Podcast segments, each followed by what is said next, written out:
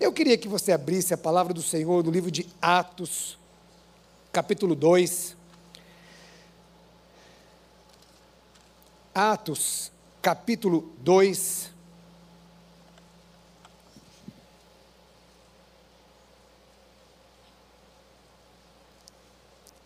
Nós vamos ler a partir do versículo 42. Atos 2, 42. Texto muito conhecido, muito ministrado em ah, lugares com esta temática, que diz assim: E perseveravam na doutrina dos apóstolos, e na comunhão, no partir do pão e nas orações. Em cada alma havia temor, e muitos prodígios e sinais eram feitos por meio dos apóstolos. Todos os que criam estavam juntos e tinham tudo em comum. Vendiam as propriedades e bens, distribuindo o produto entre todos à medida que alguém tinha necessidade. Diariamente perseveravam unânimes no templo, partiam pão de casa em casa e tomavam suas refeições com alegria e singeleza de coração, louvando a Deus e contando com a simpatia de todo o povo, enquanto isto o Senhor lhes acrescentava dia a dia os que iam sendo salvos. Queridos, é, o contexto aqui deste texto, primeiro, é, quero lembrar vocês, eu falei uma vez aqui que o livro de Atos, Atos dos Apóstolos, como ah, é descrito aqui, na realidade, ah, ah, muitas pessoas dizem, né, eu até concordo que, na verdade, esse livro não deveria se chamar de Atos dos Apóstolos, dos apóstolos, mas de Atos do Espírito Santo, né? E o contexto aqui nós temos, um pouco antes, no início deste, deste livro, ah, o ato inaugural da igreja, que é a descida do Espírito Santo ali no Pentecostes. Jesus dá uma ordem para que eles ficassem ali, a, a, a, aguardassem ali no tempo, eles, eles ficaram ali, e de repente, ali no cenáculo, e veio então o Espírito Santo como um vento impetuoso, e a Bíblia diz que encheu todos os que estavam ali naquela casa, todos foram cheios do Espírito Santo. Logo em seguida, então, nós temos a pregação de Pedro. Pedro, cheio do Espírito, se levanta com ousadia, ele prega, e a palavra do Senhor nos diz que três mil pessoas se rendem aos pés do Senhor. Três mil pessoas se convertem. Havia um forte mover do Espírito Santo ali naqueles dias. E então, logo após esses acontecimentos, nós temos no livro de Atos uma descrição de como a igreja vivia. Então, isso que nós lemos aqui é um, é um relato, não é? É mais ou menos assim: olha, a igreja era assim. Era assim que eles viviam. E olha, irmãos, que igreja maravilhosa. Que igreja maravilhosa esta igreja primitiva. Que igreja? Não eram perfeitos. Nós vemos já no caso de Ananias e Safira, não havia perfeição. Mas que igreja maravilhosa. Ela era uma igreja completa. Eles sabiam equilibrar a doutrina e o poder do Espírito Santo. Eles preservavam né, a, a, eles, eles permaneciam ali perseverantes na doutrina dos apóstolos, mas eles tinham também o poder do Espírito Santo. Eu, eu fui criado no Evangelho. E eu fui criado num tempo em que as igrejas elas eram mais assim definidas, né? Quem era ah, de igreja histórica era histórico, quem era de igreja pentecostal era de igreja pentecostal. Cada um sabia a, a, a, a, sua linha teológica, a sua doutrina, né? a sua profissão de fé. E, e, a gente via muito, né? Hoje vemos menos, mas via muito essa, essa dualidade, né? Então as igrejas mais históricas que tinham como costume e na sua, a, a, e na sua cultura o zelo pela palavra, o ensino da palavra, e havia às vezes muita crítica, não é? Aqueles que eram mais pentecostais, e, e pelo outro lado, aqueles que eram mais pentecostais criticavam aqueles que eram históricos, né? dizendo assim, esse pessoal é a igreja da geladeira, né? É o pessoal frio, né? então havia um pouco, né? Batista chamava presbiteriano de primo. Quem se lembra disso, né? Então haviam essas coisas, e essa igreja que não. Essa igreja, ela era uma igreja firmada na doutrina, mas era uma igreja cheia do Espírito Santo. Uma igreja equilibrada. Eles viviam o ápice da igreja. Eles viviam como discípulos de Jesus. E isto causava um impacto ali naquele lugar. Ontem nós estávamos ministrando aqui para os jovens, falando a respeito de sal da terra e luz do mundo. Ou seja, Jesus, no início do Sermão da Montanha, ele, ele fala da influência e o papel da igreja neste mundo. E ali nós vemos um impacto enorme, mas irmãos, enorme. Para você ter uma ideia, estima-se que a população de Jerusalém, naquele período, era em torno de 30 mil pessoas. E estima-se que no período de Pentecostes, porque pessoas né, viam de todas as cidades ali na festa de Pentecostes, que era uma das festas mais importantes dentro do calendário judaico, e eles iam ali para estar no templo, estima-se que a população de Jerusalém chegava até em torno de 180 mil pessoas. Imagina, e de 180 mil pessoas, numa mensagem, numa pregação, 3 mil se convertem cidadão de todos os lugares. E se você fosse comparar a população de Jerusalém, seria 10% da população de Jerusalém. Então você consegue imaginar o impacto disso? Era um impacto enorme. Eles estavam cumprindo plenamente a sua missão. Eles estavam vivendo um avivamento. Você já sabe, porque pastor Jonas sempre falou aqui, ah, parentes inclusive, você fala assim, cadê o pastor Jonas? Irmãos, a informação que eu tenho que o pastor Jonas levou esse negócio de férias a sério, viu? Ele está voltando agora lá de Termas dos Laranjais. Então ele, ele, ele, levou a sério esse negócio. Eu estava conversando com a Aline, ele falou assim: agora você é o chefe, você pode puxar a orelha dele. Eu falei: cadê o pastor Jonas ali no culto, né? Ah, ele levou a sério esse negócio de férias. Bom, e você já ouviu o pastor Jonas e outros pastores ministrando aqui de que avivamento não é barulho, avivamento não é apenas a manifestação do poder do Espírito Santo através dos dons ministeriais e das manifestações nas nossas reuniões públicas. Mas avivamento é muito mais do que isso. É viver realmente como discípulos de Jesus. O tema deste, deste tempo aqui, a gente às vezes chama de congresso, né, que a gente não sabe muito, né, ah, é o nome que a gente acaba dando, né, mas ah, o tempo deste, ah, deste momento que separamos para pensar em células, em pequenos grupos. Ah, e eu quero avisar, você que talvez esteja nos visitando, você ouve assim, mas o que é célula, né, o que é isso, né? Célula é um pequeno grupo onde nós nos reunimos, normalmente nas casas, para compartilhar do Evangelho, para é, vivermos uns aos outros, não é? Em pequenos grupos, numa quantidade menor de pessoas. Então, o tema a, a, a, desta, desta conferência é ser e fazer discípulos, e hoje falando de ser e fazer discípulos e o papel das células nesta grande comissão. E nós vemos que esta igreja, eles eram discípulos de Jesus. Então, pelo fato deles serem, então no seu DNA, quando você é, você cumpre com o papel para o qual você foi chamado. Então você não precisa forçar alguma coisa quando você é alguma coisa. Porque simplesmente um discípulo, ele faz discípulos.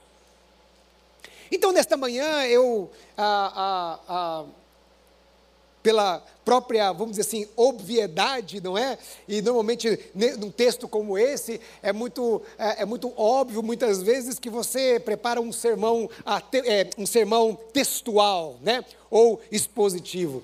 Então, eu tirei aqui alguns elementos desta igreja, de como esta igreja vivia e de como nós devemos olhar para esta, para esta igreja e como nós podemos ser desafiados a ter esta igreja como um referencial para nós e para os nossos pequenos grupos, dentro do papel que Deus nos deu a grande comissão. Bom, primeiramente, o texto aqui diz que eles perseveravam na doutrina dos apóstolos. A doutrina, o que é doutrina? Ah, a doutrina é um código é, de condutas ah, descrito pela igreja? Não. Se a igreja escreve um código de condutas, de normas ou de regras de fé, isso são dogmas. Doutrina é ensino bíblico, estritamente bíblico. Doutrina é o evangelho. Doutrina é o ensino das escrituras sagradas. E aquela igreja, ela era baseada, ela tinha como a sua base a palavra do Senhor, a doutrina. Era a base de tudo aquilo que eles faziam. Quando você constrói uma casa, você precisa de uma base. Quando você constrói uma casa, você precisa de um alicerce. Porque se esta casa não tiver um alicerce, ela provavelmente ruirá e cairá. E hoje, quando nós olhamos para a igreja, para os cristãos de hoje em dia, qual é a base que os crentes têm hoje? Qual é a base que a igreja brasileira tem? E muitas vezes a percepção que se tem é que a igreja, ela está falhando na sua base. Ela está falhando na sua tarefa de formar discípulos para Jesus. Ontem, ministrando aqui sobre os jovens, ah, um dos elementos, uma das, uma das funções do sal, normalmente a gente olha para o sal com a função de ah, salgar, de temperar, não é? Mas a principal função naquela época do sal, por não haver geladeiras, era de conservação dos alimentos. Então você sabe, por exemplo, quando você come um bacalhau, você sabe que a origem do bacalhau, né, é, ele, ele está relacionado à guerra, às guerras que a Europa passou. Então eles salgavam ali o peixe para que aquele peixe é, ficasse conservado, porque a, a, se você deixar uma carne, não é, fora da geladeira, a carne ela vai se corromper. Então veja, por causa do pecado, o mundo está se corrompendo e nós somos o quê? Os sal da terra. Nós conservamos, preservamos para que o mundo não se corrompa. Mas hoje nós estamos cumprindo com esse papel. Nós vemos o índice de pessoas que se denominam evangélicos, não é? No Brasil crescendo, mas eu pergunto a você: a, a, a, a violência está diminuindo? o número de pessoas em situação de, de, de rua está diminuindo? A desigualdade está diminuindo? A corrupção lá nos mais altos escalões do poder está diminuindo? Será que a imoralidade está diminuindo? Muitas vezes o que nós vemos é uma multidão de desviados que não sabem explicar a sua fé. Eles foram evangelizados, na realidade, muitas vezes através apenas de uma palavra motivacional ou foram evangelizados muitas vezes através de uma teologia da prosperidade, foram evangelizados muitas vezes através de mensagens, de pregações puramente emotivas e sem base nas Escrituras, sem base na palavra do Senhor. E isto é um grande problema para o cumprimento da grande comissão. Não tem como fazer discípulos de Jesus sem transmitir o Evangelho às pessoas. Esse é um grande problema. Todo cristão precisa refletir: qual é a minha base? Ela é sólida? Ela está sólida o suficiente? A igreja, naquela época, perseverava na doutrina dos apóstolos, no templo e nas casas era chamada, Robert Lai usa muito esse conceito, né? O, o, conceito da igreja das duas asas. A igreja no templo, a reunião comunitária, a, a, a, a reunião das famílias e as, as casas. A igreja das duas asas. E esta igreja ela era assim, eles se reuniam no templo e nas casas, e principalmente lá nas casas, o evangelho ele ia se espalhando, principal, principalmente no início ali, aos gentios, porque lá nos gentios não haviam sinagogas. Não havia sinagogas. Então o evangelho se espalhava através dos lares. Eles se reuniam para ceiar, eles se reuniam para comer juntos, e eles convidavam os amigos, os vizinhos, e ali, naquele momento em que eles ceiavam juntos, eles compartilhavam o evangelho. Eles testemunhavam do evangelho e as pessoas iam então conhecendo, tendo contato com o evangelho e se convertendo. E os testemunhos vinham como os testemunhos que nós temos ouvido aqui nesses dias. As pessoas terão acesso à doutrina, as pessoas terão acesso ao Evangelho, na maioria das vezes, não através de um culto como esse aqui, a, a, a, apesar de existirem algumas exceções, mas principalmente a partir do evangelismo pessoal e da evangelização nas casas. Por isso a célula, o pequeno grupo, tem um papel fundamental. É mais fácil você trazer uma pessoa para um culto na igreja, porque se você convida alguém para ir num culto da igreja e a pessoa não conhece a, a, o Evangelho, a pessoa não conhece a nossa cultura, quais são os estereotipos que a pessoa vai ter? Primeira coisa, ele vai dizer assim: eu vou lá na igreja? Não, aquele pessoal lá quer arrancar o meu dinheiro, vão ficar lá uma hora pedindo dinheiro para mim. É a primeira coisa. A segunda coisa, eu não acho aqueles crentes bem maluco. Então vai depender do, do, estereotipo, né? Não vou chegar lá naquela igreja, um barulhão lá, aquele pessoal falando uma língua que eu não sei o que, que é. Parece que eles estão em transe. E muitos outros estereotipos. Mas é diferente quando alguém vai até a sua casa. É muito diferente. Meus queridos, na década de 90, e quem, quantos aqui eram, eram crentes na década de 90? Levanta a mão assim, quantos eram? Ah. Então vocês vão se lembrar muito, vocês vão se lembrar o quanto o evangelho cresceu nessa, nesse período, e ele cresceu muito devido aos cultos nos lares.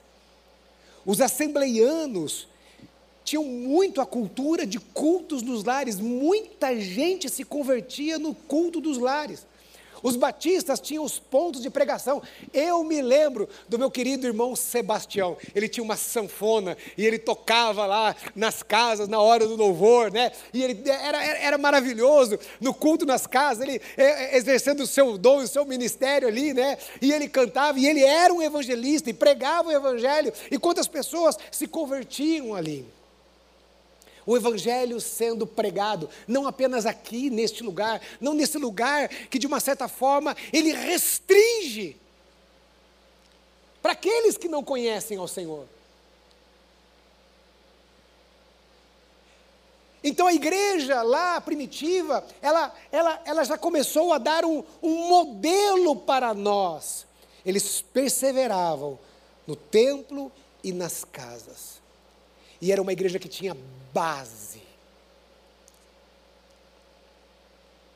Eles tinham uma base, e essa base era as Escrituras Sagradas. Irmãos, irmãos, o Evangelho é o poder de Deus. Você poderá encontrar pessoas que cheguem ao final da sua vida e digam assim: Eu me arrependo de não ter seguido a palavra. Mas você não vai encontrar pessoas que no final da sua vida eles digam assim: Eu me arrependo porque eu segui o Evangelho. Um outro elemento muito forte nesta igreja, que foi ministrado aqui a, a, a, hoje no culto, às oito horas, é a comunhão.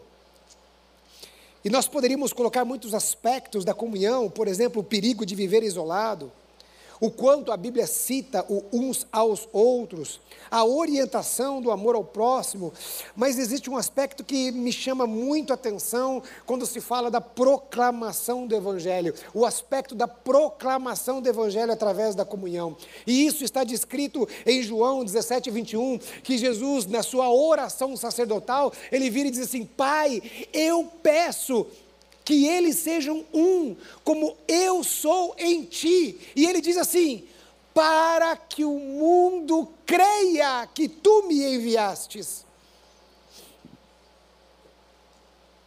Jesus estava dizendo: olha, Deus, se a igreja, se eles se amarem, se eles viverem em comunhão, se eles viverem em unidade, aqueles que não conhecem a Deus, eles serão impactados pelo amor, serão impactados pela unidade e eles crerão que tu me enviastes.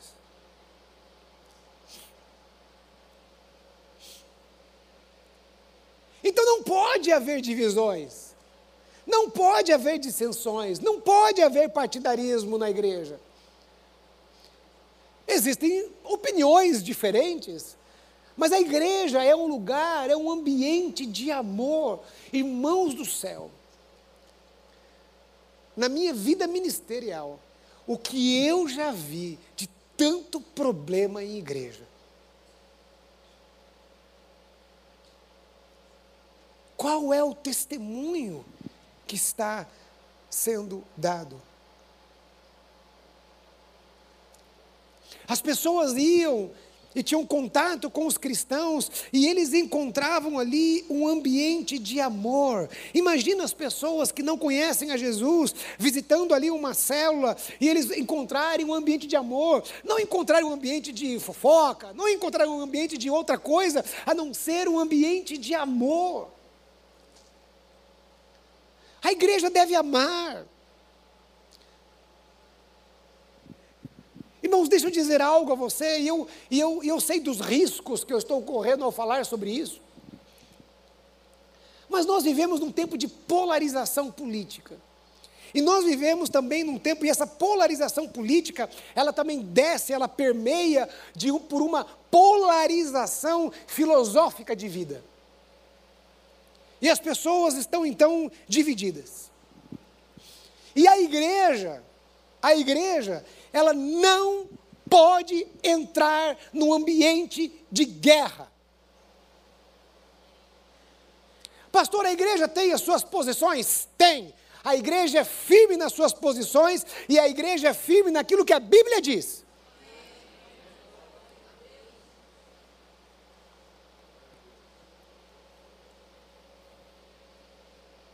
E a igreja foi chamada para amar as pessoas.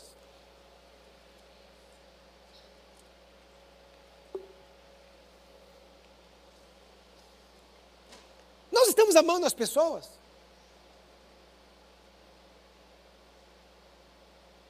Aquelas pessoas que pensam diferente da gente, aquelas pessoas que têm uma conduta diferente da nossa, que nós condenamos. Qual é o nosso sentimento para essas pessoas? A palavra do Senhor nos diz que Jesus olhou para as multidões e teve ódio delas.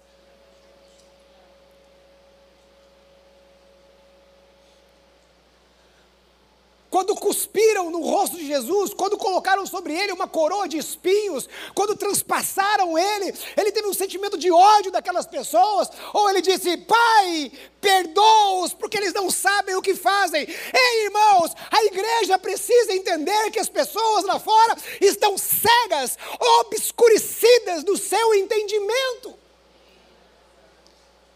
Mas nós que dizemos não estarmos cegos, e obscurecidos. Como nós olhamos para essas pessoas? Como Jesus olhou? E eu não estou dizendo aqui que a igreja vai se anular no seu papel de denunciar o pecado. Porque aí está o problema. A igreja denuncia o pecado.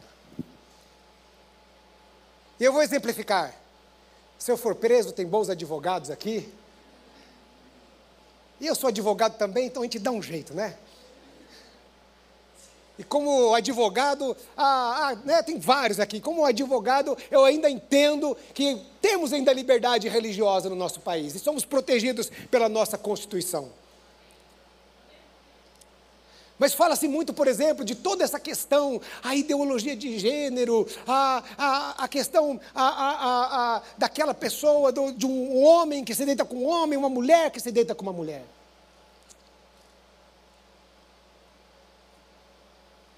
Qual será a nossa postura como igreja em relação a isso? Eu pergunto a você, irmão, qual será a nossa postura em relação a isso? Vamos odiar essas pessoas? Não queremos elas perto de nós?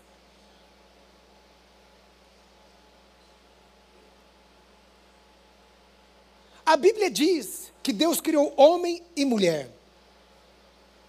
E nós entendemos biblicamente que essa não é uma conduta correta, é uma conduta pecaminosa, segundo a palavra do Senhor.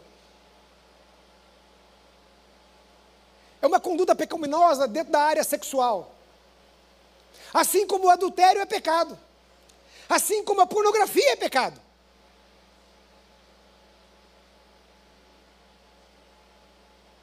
E o que nós vamos fazer? Odiar?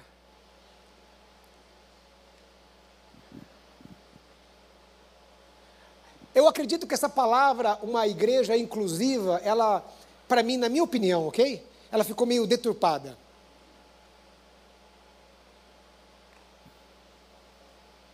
A igreja é inclusiva.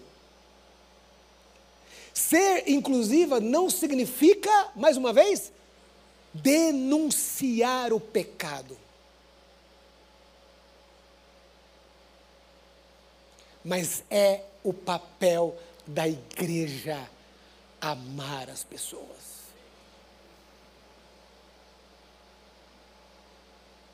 É o papel da igreja. É para isso que Deus nos chamou. Deus nos chamou para transformarmos vidas. Deus nos chamou para aqueles que estão com o seu entendimento obscurecido. Deus nos chamou para isso. Deus nos chamou para ser luz. A luz ela entra. Qual é o papel da luz? A luz revela o que está ali. Então veja, a palavra do Senhor revela quem ele é. Então nós, à luz da sua palavra, reconhecemos que somos pecadores. E então nós abrimos o nosso coração para a ação do Espírito Santo. A luz entra, a libertação entra.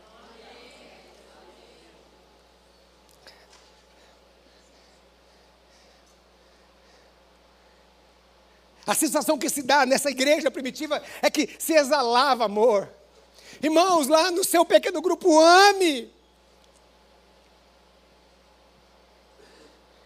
Eles eram uma igreja que cuidavam uns dos outros. Nós vemos aí a, essa ação do Espírito Santo. Eles eram sensíveis às necessidades uns dos outros. E aí eu quero já deixar bem claro aqui que a igreja primitiva, ela não era uma igreja socialista. A palavra do Senhor diz que eles vendiam os seus bens e as suas propriedades não para dividir igual entre as pessoas, mas era o quê? Conforme as pessoas tinham necessidade. O texto não está dizendo aqui que eles vendiam as suas propriedades e repartiam iguais para todo mundo. Mas o texto está dizendo que eles eram sensíveis, que eles não abandonavam os seus. Que ninguém passava necessidade, ninguém passava fome, ninguém dormia no relento. Todos tinham roupas. Papel da igreja: olhar para os invisíveis, Papel da igreja, irmãos, que coisa maravilhosa. Eu quero conclamar você, conheça o que a Igreja Batista do Povo, através das suas instituições, aquilo que a igreja está fazendo, a, o corpo de Cristo está fazendo na cidade. Através do INSEC, da BCP, se envolva, seja voluntário, vai lá, vai na rua, vai no café da manhã, vai lá no trabalho de, da, a, a, com, os, é, com, os, refugiados, as mães a, grávidas em vulnerabilidade, quantas coisas nós temos, vá lá. Nós somos uma geração que diz que está preocupada, né? as empresas estão preocupadas com bem-estar social e tal, mas ninguém vai lá e coloca a mão na massa. E tem pessoas aqui, seus irmãos, que estão colocando a mão na massa. Vá lá, veja, faça. Olha que maravilha os nossos pequenos grupos. Nós vimos isso na pandemia, aprendemos muito sobre isso na pandemia, não é? E hoje ainda, ainda temos vivido isso. Esses dias acabou a luz, né? Eu, eu fiquei lá, nossa, a gente ficou lá em casa dois dias sem luz, né? Mas teve irmãos da célula que eles se mobilizaram e, e chamaram as pessoas para tomar banho na sua casa. Na época da Covid, eu não sei aqui, mas lá em São José, eu vi os irmãos da célula se mobilizando, porque às vezes o casal ficava com Covid e, e estava ali com muito mal-estar, estavam cansados. E então aí os irmãos da célula se ofereciam para cozinhar. Quantos irmãos lá prepararam sopa e levaram lá e deixaram lá, falaram assim: olha, está aqui.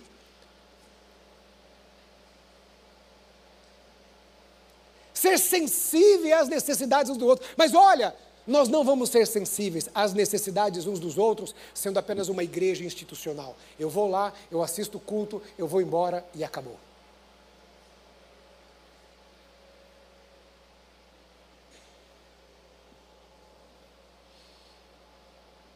Olha que igreja maravilhosa. O último aspecto aqui, porque tem pouco tempo, A Bíblia diz que eles perseveravam nas orações. A igreja primitiva, ela não tinha apenas uma boa doutrina, mas eles oravam com fervor e com constância.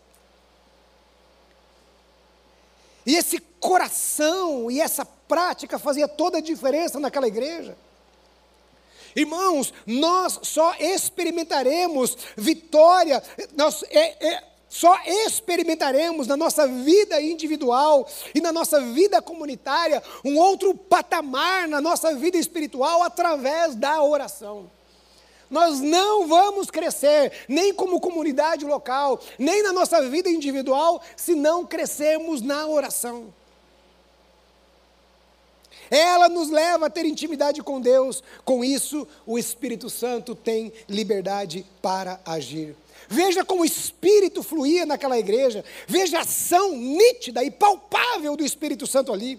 Eles oravam uns pelos outros e o fruto desta oração era a ação do Espírito Santo para converter as pessoas e os milagres aconteciam.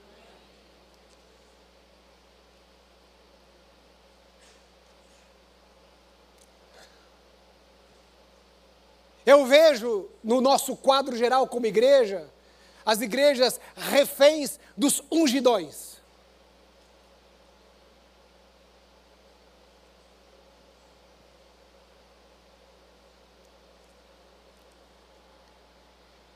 E muitos pastores manipulando a fé. Quando na realidade a igreja precisa ser levada a um crescimento espiritual. Todos devem crescer espiritual. A igreja não é um lugar de consumo. Existe uma diferença entre consumidor cristão e discípulo de Jesus. Você não pode vir para este lugar apenas para consumir alguma coisa. Nós precisamos vir para este lugar para sermos transformados pelo Senhor e vivemos o Evangelho e sermos discípulos de Jesus e experimentarmos da Sua presença e sermos cheios do Seu poder e vivemos este poder. Você não pode vir aqui só para consumir uma palavra, consumir uma boa filosofia de vida, consumir será qualquer coisa.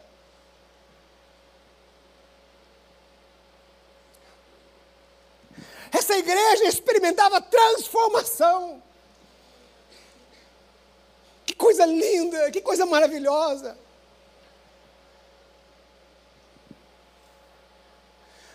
Pastor Tarcísio, às 5 horas da tarde, ele vai falar a respeito de que crescer não é uma opção.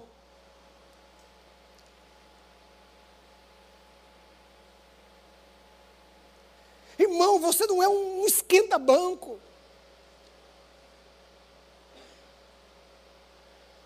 Pastor, é difícil.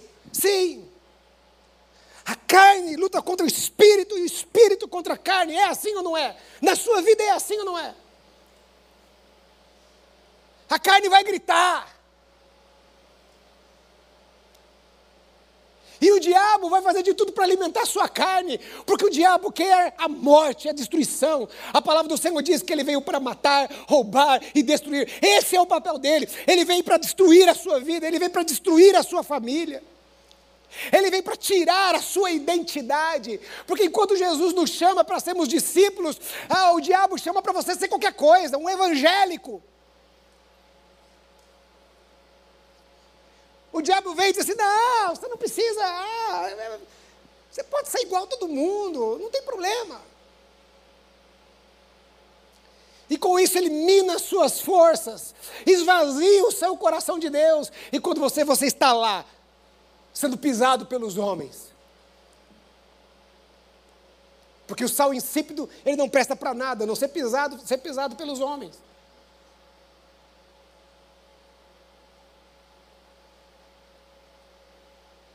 Você já experimentou o que é ser pisado? Você já experimentou o que é ser pisado pelo mundo? Pisado pelas pessoas. Sabe por quê? Porque o mundo é isso.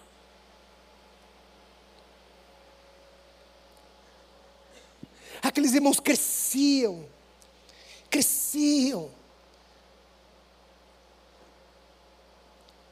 Era uma igreja cheia.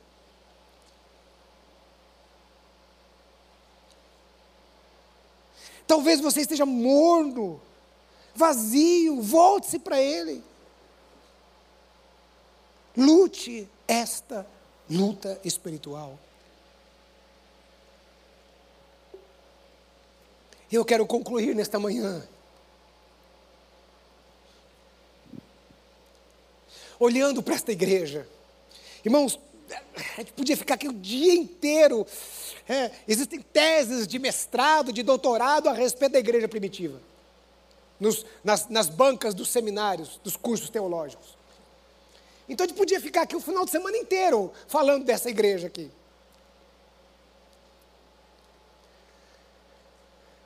Mas a igreja primitiva é um modelo para nós. E Pastor Robert Lai, ele, ele dizia uma frase que a igreja, uma, a igreja primitiva, ela era leve, ágil e feroz. Leve, ágil e feroz.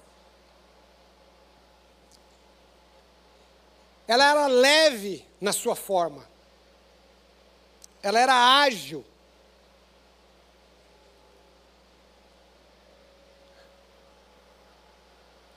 Eu quero dizer a você que a Igreja Batista do Povo ela tem uma dor.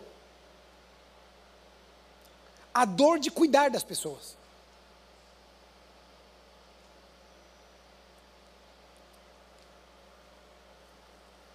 Existem muitas igrejas assim. E aí a gente faz aquilo que a gente sabe fazer, né?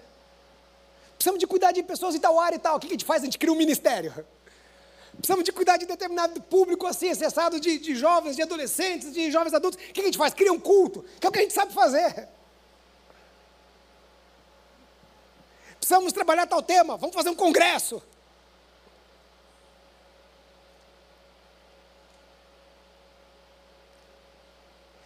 Eu não estou demonizando essas coisas, então vamos continuar fazendo essas coisas. Precisamos diminuir um pouco mais, né? Estamos trabalhando para isso.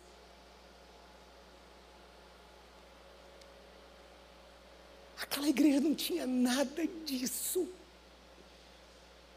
Nada! Mas ao mesmo tempo eles tinham tudo.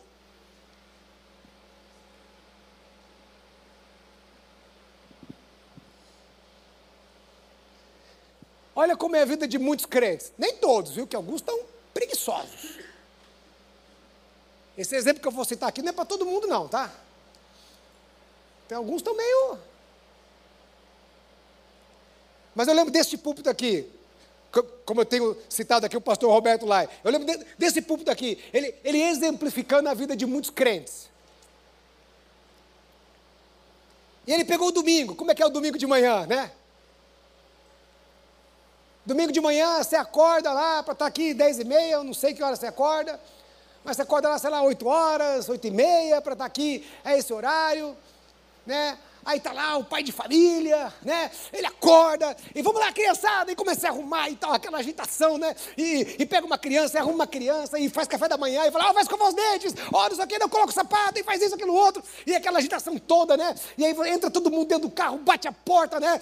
E, e sai correndo, né? Para chegar a tempo na igreja que está todo mundo atrasado. Hoje eu cheguei atrasado aqui, eu não sabia, a, a, a 23 de maio ali fechada para corrida. Fala para o povo correr mais cedo, né? Para liberar 8 horas da manhã, né?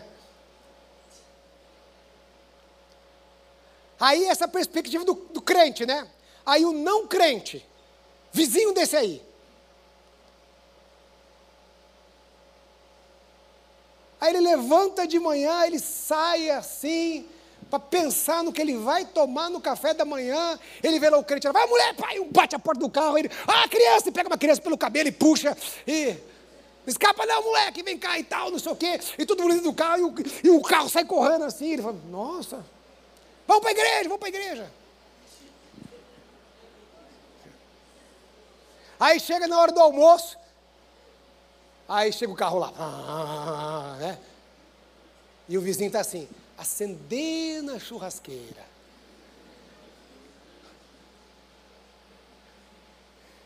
E o crente chega em casa assim, né, rápido, né, porque ele precisa almoçar rápido, porque ele precisa voltar, porque tem o, o filho tem o intertim, né, ah, não sei quem tem ensaio de não sei o que lá. Quantas pessoas já não viveram isso da vida da igreja, né? E aí vai todo mundo, aí come rapidinho, né? O pai daquela cochilada rápida, baba assim, né? Uma horinha de cochilada para poder levantar e voltar para a igreja. E volta todo mundo para a igreja. Quando você está voltando para ir para a igreja, o cara acabou de comer o churrasco, ele está deitado na rede.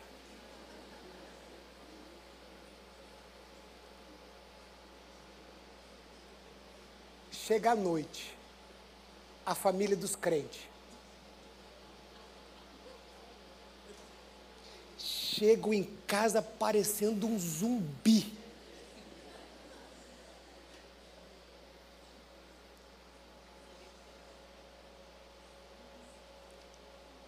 E o não crente lá, naquela cadeirinha de balanço assim. Pensando em como foi o jogo ruim do Corinthians, porque Corinthians é que tem jogo ruim, né?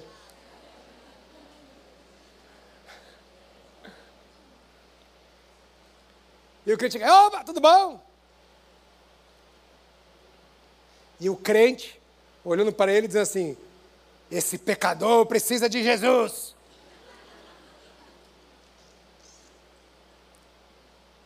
E nem ponte com essas pessoas nós criamos. A gente está ocupado com os ministérios da igreja.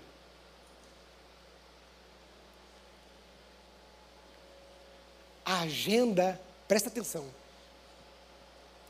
a agenda da igreja primitiva era ser e fazer discípulos. Essa era a agenda deles.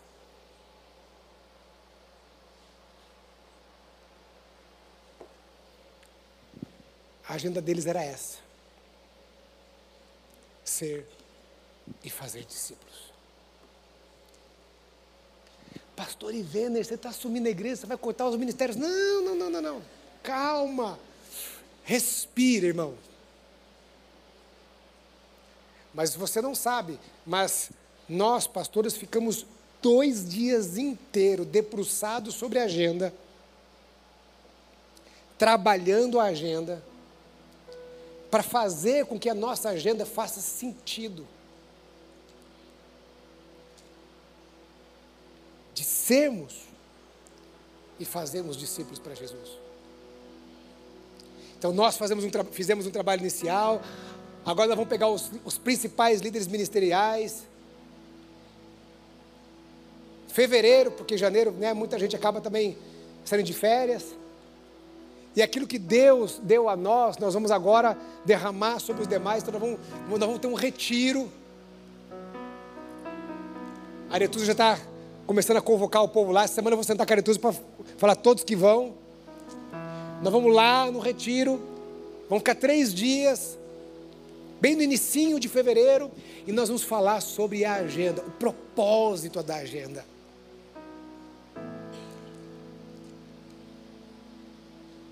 para que verdadeiramente a gente tenha uma igreja que consiga viver um pouco desta igreja primitiva.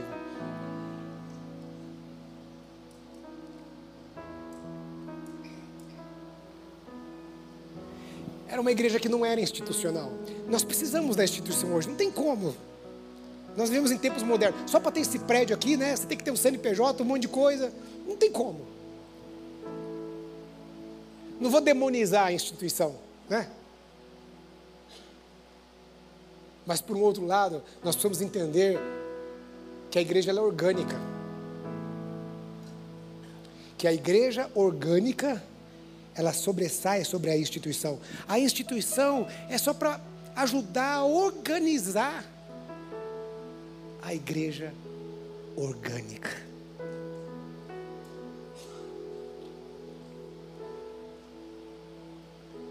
sermos e fazermos discípulos. Você, líder de célula, quero encorajar você e desafiar você a, a levar a sua igreja para isso que nós aprendemos. Você, querido irmão, pastor Ivene, agora todo mundo é obrigado a estar em célula. Não, não, irmão, não estressa com isso não. Ninguém, pastor João sempre falou assim: olha, vocês, ninguém é obrigado a nada aqui. É, a única obrigação que a gente tem é de não pecar. Mas você já pensou na possibilidade de, de ir para um lugar como esse e buscar viver isso? E não com um coração apenas para receber, mas um coração para dar. O que eu posso fazer por alguém? Que Deus nos levante para sermos uma igreja viva. Uma igreja leve, ágil e ao mesmo tempo feroz. Porque saqueia o inferno. Feche os teus olhos onde você está. Feche os teus olhos. Nós vamos orar ao Senhor. E como fazemos? Há pessoas nesta manhã que desejam entregar a sua vida para Jesus. Há pessoas que, ao ser, ao ser exposto a esta realidade, talvez você diga assim: Eu quero viver a minha vida para Cristo. Eu quero aprender a viver a esta comunidade. Quem sabe, quem sabe, você está longe dos caminhos do Senhor e você vai dizer essa manhã assim: Eu quero voltar para os caminhos do Senhor. Há pessoas que desejam entregar a sua vida para Jesus, ou quem sabe voltar para os caminhos do Senhor. Eu quero pedir para que você levante bem alto uma de suas mãos, porque nós vamos orar por você nesta hora. Há pessoas que desejam, quem sabe você está longe dos caminhos do Senhor, ou quem sabe você nunca fez parte ah, desta comunidade de fé, ah, não teve encontro com Cristo ainda. Há pessoas que desejam entregar a sua vida para Jesus ou se reconciliar com Cristo nesta manhã. Se há, levante bem alto uma de suas mãos aí onde você está. Eu quero identificar você, porque nós queremos orar por você nesta manhã em nome de Jesus. Em nome de Jesus. Se não há pessoas, é, fique, há pessoas lá no fundo, é, eu não estou chegando. Isso, ah lá, bem alto, mão. Deus abençoe a sua vida. A outra mão ali também, Deus abençoe a sua vida. Se há mais alguém que deseja entregar a sua vida para Jesus ou se reconciliar com Cristo, aí onde você está, levante bem alto uma de suas mãos, porque nós vamos orar nessa hora, em nome de Jesus. Eu quero pedir a gentileza, essas mãos lá atrás, que estão com a mão levantadas, por favor favor, saia do seu lugar e venha aqui na frente. A igreja toda vai ficar em pé agora, nesta hora. Os nossos diáconos, por favor, me auxiliem aí nesse, nesse momento, ok? Em nome de Jesus. Ah, se você ah, ah, não levantou a sua mão, mas deseja vir aqui na frente, eu quero te convidar, saia do seu lugar e venha até aqui, porque nós vamos orar por você nesta hora. Você que deseja entregar a sua vida para Jesus, ou você deseja se reconciliar com Cristo, em nome de Jesus, saia do seu lugar e venha até aqui. Queremos orar com você nesta hora, em nome de Jesus.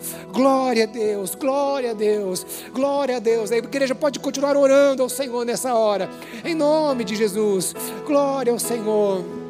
Glória ao Senhor, em nome de Jesus. Se há mais pessoas, se você deseja sair do seu lugar e vir aqui, nós vamos orar com você nesta hora, em nome de Jesus, em nome de Jesus, em nome de Jesus, aleluia. Nós vamos fazer uma oração nessa hora. E eu queria que de olhos fechados você orasse comigo, você repetisse essas palavras comigo, dizendo assim: Senhor Jesus, nesta hora eu entrego o meu coração ao Senhor e eu te recebo como meu único e suficiente Senhor e Salvador da minha vida. Perdoe os meus pecados e escreva o meu nome no livro da vida em nome de Jesus. Amém. Amém. Aleluia. Há muitas coisas que acontecem na nossa vida ao entregarmos a nossa vida para Jesus. E nós queremos ajudar você nesta caminhada. Por isso, aqui está o pastor Paulo Frutuoso e esses irmãos que estão aqui. Nós queremos dar um presente para vocês e queremos anotar o seu nome e seu telefone. Fique tranquilo, ninguém vai ligar para você pedindo nada. Nós queremos apenas abençoar a sua vida e o seu coração, tá bom? Então, pastor Paulo vai conduzir, é bem rápido. Deus abençoe a sua vida, em nome de Jesus. Deus abençoe, Deus abençoe. Pode aplaudir ao Senhor, meu querido.